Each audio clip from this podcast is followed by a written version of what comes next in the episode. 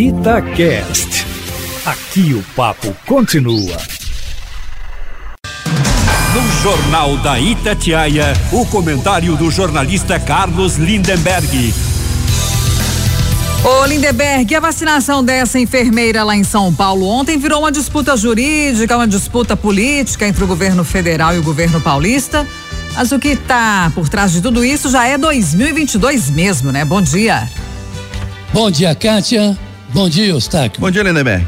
Olha, Kátia, o dia que poderia ser de consagração, de confraternização nacional com a vacinação da primeira mulher a receber a abençoada vacina contra o coronavírus, a enfermeira negra Mônica Calazans, de 54 anos, em São Paulo, acabou se transformando numa disputa política e jurídica entre o governo federal e o governo paulista com o ministro Pazuello acusando o governador João Dória de aproveitar o episódio para uma jogada de marketing e o governador rebatendo ao chamar o ministro da Saúde de mentiroso. E de o governo federal, leia-se, presidente Jair Bolsonaro, de não ter gasto um real sequer nessa campanha e começa de fato nesta quarta-feira. O ministro da Saúde considerou o ato de vacinar a enfermeira Mônica Calazans em São Paulo, abre aspas, em desacordo com a lei, fecha aspas, como se isso tivesse alguma importância e como se isso pudesse estragar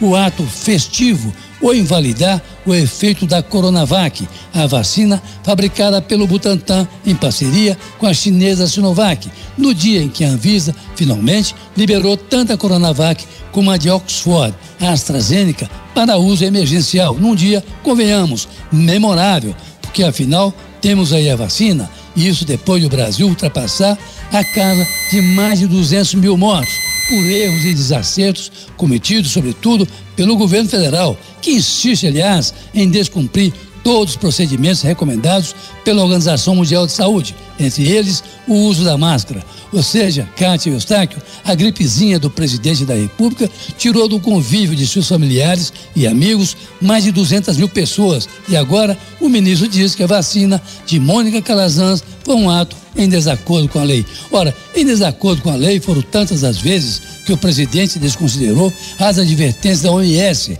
as outras tantas que descumpriu determinações do Supremo Tribunal Federal, inclusive se dizendo impedido de atuar contra a pandemia por decisão do Supremo. Ora, o que não é verdade, uma vez que o STF distribuiu para os entes federados, isto é, os governos federal, estadual e municipal, a obrigação do combate ao coronavírus, cada um na área de sua atuação.